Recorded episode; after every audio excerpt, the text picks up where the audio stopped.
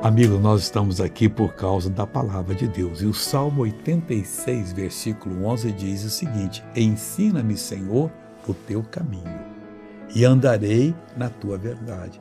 Sem Deus lhe ensinar o caminho dele, você nunca haverá de andar, nunca poderá andar, melhor dizendo, na verdade divina.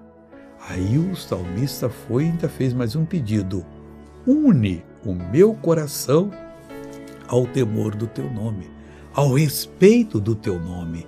Ele não queria trabalhar, é, é, é, é, tropeçar nunca, ele não queria deixar de dar o louvor a Deus nunca.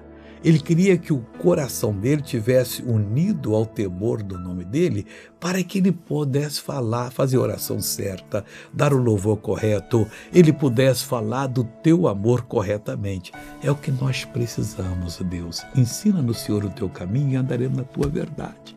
Une no nosso coração o temor do teu nome. Agora eu quero orar para você, Senhor. Pai, eu abençoo essa pessoa, repreendo todo o mal que está na vida dela e mando saia, vá embora, em nome de Jesus. E você diz amém.